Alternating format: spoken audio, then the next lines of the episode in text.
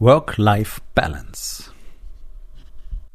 Hallo und herzlich willkommen. Mein Name ist Dr. Alexander Madaus. Ich bin Unternehmer, ich bin Arzt, ich bin mehrfacher Bestseller-Autor und ich bin natürlich Unternehmercoach. Ich bin Gründer der Rising King Academy, dem einzigen Ort, an dem es echtes, authentisches und vor allem praxisorientiertes Leadership Training für Unternehmer mit Familie gibt. Herzlich willkommen zu meinem Podcast Unternehmerwahrheit. Entspann dich, lehn dich zurück und genieß den Inhalt der heutigen Episode. Work-Life-Balance ist für mich ein totaler Unbegriff, ein Unwort. Und umso erstaunlicher eigentlich, dass ich, wenn ich das richtig erinnere, noch nie in meinem Podcast über diese Thematik gesprochen habe, zumindest meines Wissens. Also bei knapp 800 Episoden ist das jetzt ohne Gewähr, aber ich, ich denke, das ist noch nicht vorgekommen. Ah, aber es ist sehr wichtig, mal darüber zu sprechen, weil ich merke, hm, wie viel Unsicherheit einfach auch äh, in, in diesem Bereich besteht. Also gerade für Unternehmer. Was, was kann ich, was darf ich, was soll ich so ungefähr? Also wie viel Freizeit muss ich machen, wie viel Freizeit soll ich haben, wie viel Freizeit darf ich überhaupt haben? Da gibt es so ganz unterschiedliche Ideen dazu, ganz unterschiedliche Spektren. Ähm, für die meisten ist zutreffend, eigentlich steht mir gar keine Freizeit zu, weil ich muss die ganze Zeit arbeiten und es läuft sowieso nicht, wie ich will. Und wenn ich nichts tue, dann bin ich wahrscheinlich faul und dann fühle ich mich schon wieder schlecht. Möglicherweise trifft das für dich auch zu. Hm. Dann gibt's so eine andere Strömung, die langsam aufkommt, vor allen Dingen unter den jungen und sehr jungen Unternehmern, die von Anfang an danach streben, so wenig wie möglich zu arbeiten und trotzdem so erfolgreich wie möglich zu werden. Hm. Finde ich genauso schräg. Also beides macht überhaupt keinen Sinn. Ähm, aber komme ich gleich noch drauf. Work-Life-Balance, ich weiß gar nicht, wie alt ist denn dieser Begriff? 20 Jahre mindestens, nicht wahr? War auf einmal so ein Modebegriff, wie es ja immer wieder welche gibt. Und ich habe ihn von Anfang an nicht verstanden, weil ich immer dachte, ja, also Arbeit versus Leben verstehe ich nicht. Ich bin doch die ganze Zeit am Leben. Und ich bin doch auch immer der gleiche Mensch. Egal, was ich tue. Ob ich jetzt nachts im Bett liege und schlafe oder ob ich frühstücke, mit meiner Frau Zeit verbringe oder ob ich in meinem Business bin. Ich bin ja immer die gleiche Person. Ich bin ja immer die gleiche Person, die am Leben ist. Also wieso ist da überhaupt irgendein Unterschied zu diskutieren? Mir ist natürlich klar, woher das kommt. Das kommt aus der klassischen Arbeitnehmerwelt. Ne? Und Arbeit wird ja von vielen eher so wie ein notwendiges Übel oder wie eine Strafe betrachtet. Und deswegen wird es gar nicht mit dem Leben assoziiert. Und das finde ich, finde ich äußerst bedenklich. Denn auch diese Zeit sollte man doch tatsächlich für sich nutzen und genießen. Und arbeiten ist doch auch was Schönes, weil wir da etwas produzieren, etwas machen, etwas Sinnvolles tun und gleichzeitig die Möglichkeit haben, als Mensch, als Person auch zu wachsen und, und Ideen zu haben und möglicherweise neue, neue Ideen mit einzubringen und so weiter. Also ist doch ein, Arbeit ist doch ein kreativer Prozess. Eigentlich. Ich weiß, in den meisten Unternehmen wird das so nicht gelebt, sondern hier ist dein Job, mach das, sei ruhig, ähm, der Rest interessiert nicht. Bringt uns zurück zu dem Thema Teambuilding und Leadership, nicht wahr? Aber das ist nicht heute das Thema. So, Work-Life-Balance. Also entweder ich arbeite oder ich bin am Leben. Habe ich nicht kapiert. Wie gesagt, ich möchte immer am Leben sein und ich fühle mich in dem, was ich jeden Tag tue, sehr am Leben. Deswegen tue ich auch jeden Tag was für mein Business. Ja, auch am Wochenende, auch an Feiertagen, selbst wenn ich Urlaub machen sollte. Wie viel das dann jeweils ist, ist eine andere Frage. Vielleicht ist es mal nur eine Stunde am Sonntag oder nur mal zwei Stunden am Sonntag oder vier Stunden am Samstag oder manchmal auch acht Stunden, whatever. Und Einfach nur, um das klarzustellen. Natürlich gibt es manchmal Phasen, da muss man eine Woche komplett durchmachen mit quasi Nachtschichten, weil das im Moment erforderlich ist. Okay, solche Phasen kommen vor und es ist schön, wenn sowas vorkommt. Das heißt, da findet jetzt gerade massives Wachstum statt. Hier sind große Dinge in kurzer Zeit zu bewegen. Manchmal sind Timelines drauf, die man nicht beliebig verändern kann oder will. Und dann ist es auch gut. Als Dauerzustand absolut nicht. Eine, eine totale Katastrophe mal zu pushen, in Ordnung. Auf Dauer sich dem, dem Burnout zu verschreiben, keine gute Idee. Deswegen sollte ja die eigene Arbeit so strukturiert sein, dass sie A. Freude macht, B. Expansion fördert und C, tatsächlich auch echtes Lebensgefühl erzeugt. Das geht natürlich nicht, wenn ich den ganzen Tag im Chaos eingebunden bin, keine richtigen Strukturen habe, keine echte Kultur habe, nicht die richtigen Leute in meinem Team habe, überall nur Brände löschen muss, Probleme lösen muss, im Micromanagement bin, weil sonst vermeintlich nichts funktioniert. Deswegen kümmere ich mich um alles, red überall mit, schau die Angebote nochmal durch, bin im Sales, guck in die Produktion, gebe jedem gute Tipps, äh, dann sind wieder Kunden-E-Mails da, da ist wieder was passiert, da ist wieder ein Fehler, da funktioniert's nicht, ähm, da will die Bank was von mir, möglicherweise das Finanzamt. Naja, ist doch kein Wunder, dass die allermeisten Unternehmer den Kopf niemals frei bekommen. Auch abends und am Wochenende nicht, selbst wenn sie in Anführungszeichen Freizeit haben. Und hier, hier kommt diese Augenwischerei. Ja, weil, und da entsteht auch so ein, so ein selbstgemachter Druck. Also ich weiß ja nur aus meiner täglichen Arbeit über die letzten Jahre hinweg mit Unternehmern, dass es genau dieses zentrale Problem ist. In der Arbeit ist Chaos, im Unternehmen ist Chaos, dass man versucht irgendwie zu deckeln. Nach außen sieht's ganz gut aus, innen drin ist es furchtbar. Der Unternehmer fühlt sich komplett vereinsamt, überfordert. Und ich habe noch keinen getroffen, der nicht irgendwie so eine Art von Imposter-Syndrom hatte. Ja, der dachte, pff, Gott, wenn irgendwie mal rauskommt, dass ich von dem ganzen Kram hier gar keine Ahnung habe, dann Halleluja. Ist in der Regel nicht zutreffend. Ich meine, du kannst ja nicht einfach äh, mit null Skills irgendwas aufbauen. Aber dennoch beeinträchtigt, beeinträchtigt das äh, mental natürlich erheblich. So und, und dieses ganze Chaos wird jeden Tag mit nach Hause genommen. Und die Männer sind zu Hause nicht anwesend. Die wissen nicht wirklich, was vorgeht. Die haben keine echte Connection zu ihrer Frau. Die haben keine echte Connection zu ihren Kindern.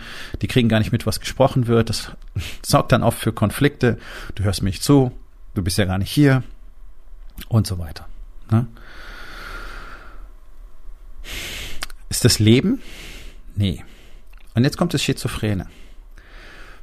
Gerade Männer in dieser Situation bemühen sich nicht, die entsprechenden Kenntnisse und Fähigkeiten zu bekommen, also sich anzueignen, sprich sich einen Coach, einen Mentor, einen Trainer zu besorgen, um den Alltag so zu strukturieren, dass du wirklich mit einem freien Kopf nach Hause gehen kannst, sondern Sie brennen sich in diesem Chaos sozusagen mutwillig aus, um dann eifersüchtigst über ihre Freizeit zu wachen.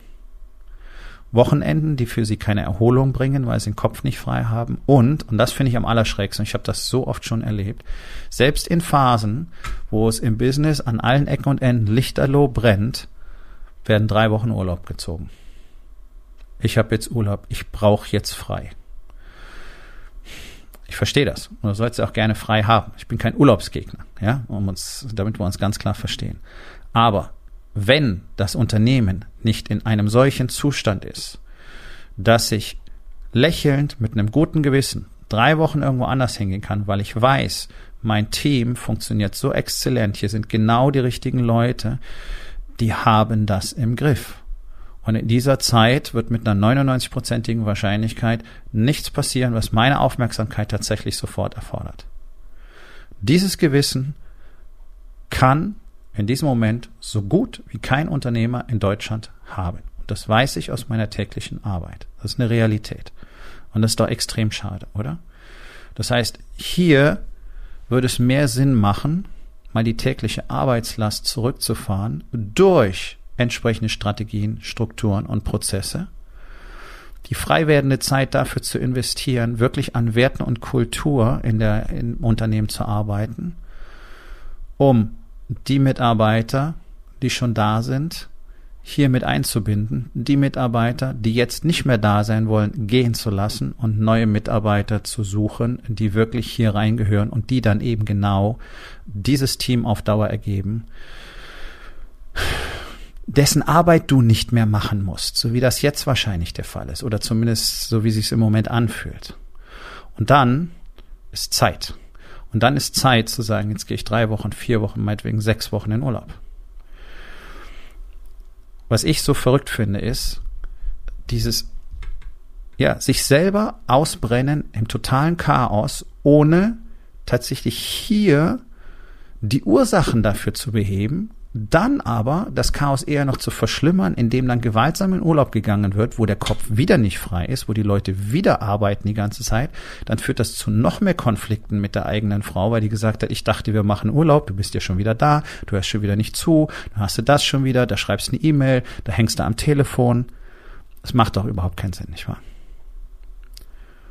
Und noch ein Aspekt möchte ich mit reinbringen. Wenn ein Unternehmen einfach wirtschaftlich noch nicht so läuft, wie es laufen sollte, dann würde ich, und das habe ich auch getan, diese Zeit lieber investieren, um dafür zu sorgen, dass ich weiterhin autonom agieren kann. Das heißt, dass ich genügend Geld verdiene, wenn du so willst, genügend Cash in mein Unternehmen bringe, damit ich prospektiv mindestens über die nächsten zwölf Monate unabhängig von Fremdfinanzierung agieren kann.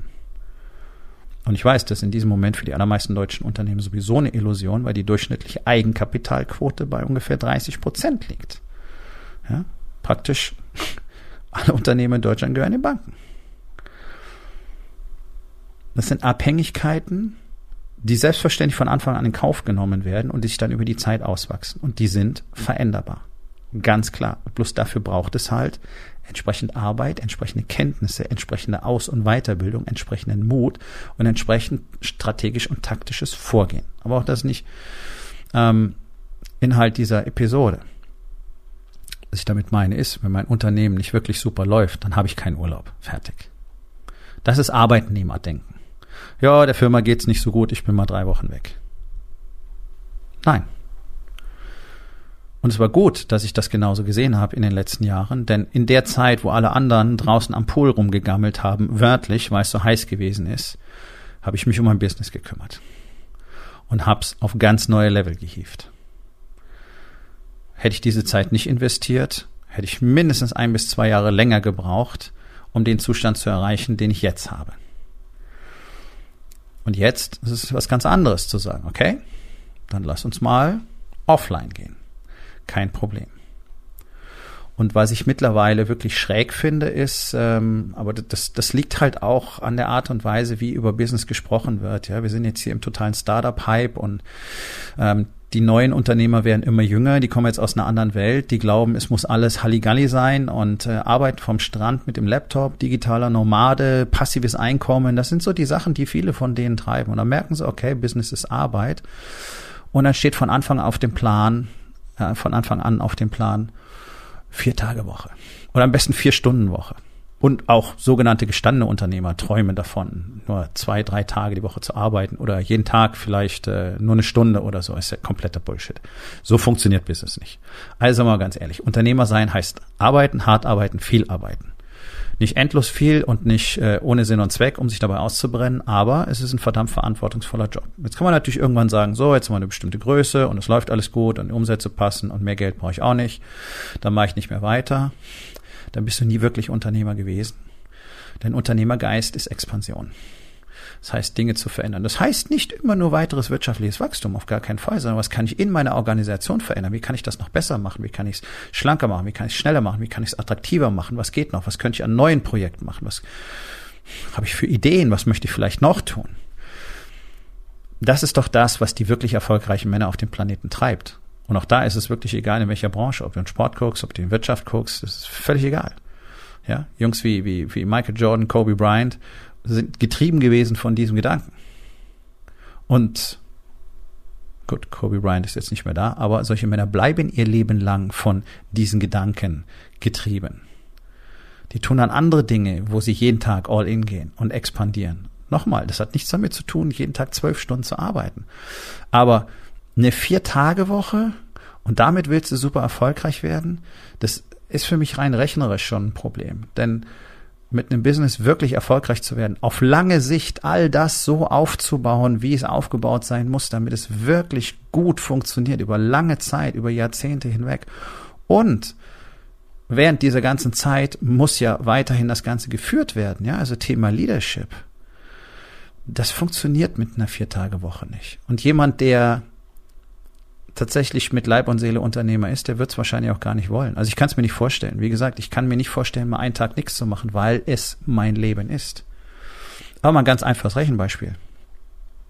Vier Tage die Woche arbeiten, bei 52 Wochen im Jahr, das sind sieben minus vier sind drei, sind drei mal 52, sind 156 Tage, die nicht aktiv am Unternehmen gearbeitet wird. Wenn du nur ein Drittel davon investierst, aber du nimmst 50 Tage, 50 Tage mehr zu haben als irgendjemand anders, als deine Konkurrenz, ist enorm. Gibt dir einen gigantischen Vorsprung, gibt dir einen gigantischen Boost. Und hier kommt der Kicker wenn ich 50 Tage Vorsprung habe. In meiner Welt wären das 156 Tage Vorsprung gegenüber jemandem, der eine vier Tage Woche hat. Ich bin ihm 156 Tage pro Jahr voraus. Aber an diesen 156 Tagen investiere ich vielleicht nur relativ wenig Zeit, wenn ich das will.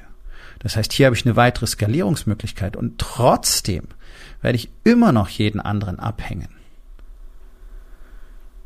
Ich finde das sehr spannend, diese Gedanken, denn zwischen äh, 60, 80 Stunden die Woche und ohne mich läuft es nicht und äh, maximal vier Tage pro Woche ist ja doch ein gigantisches Spektrum. Ne?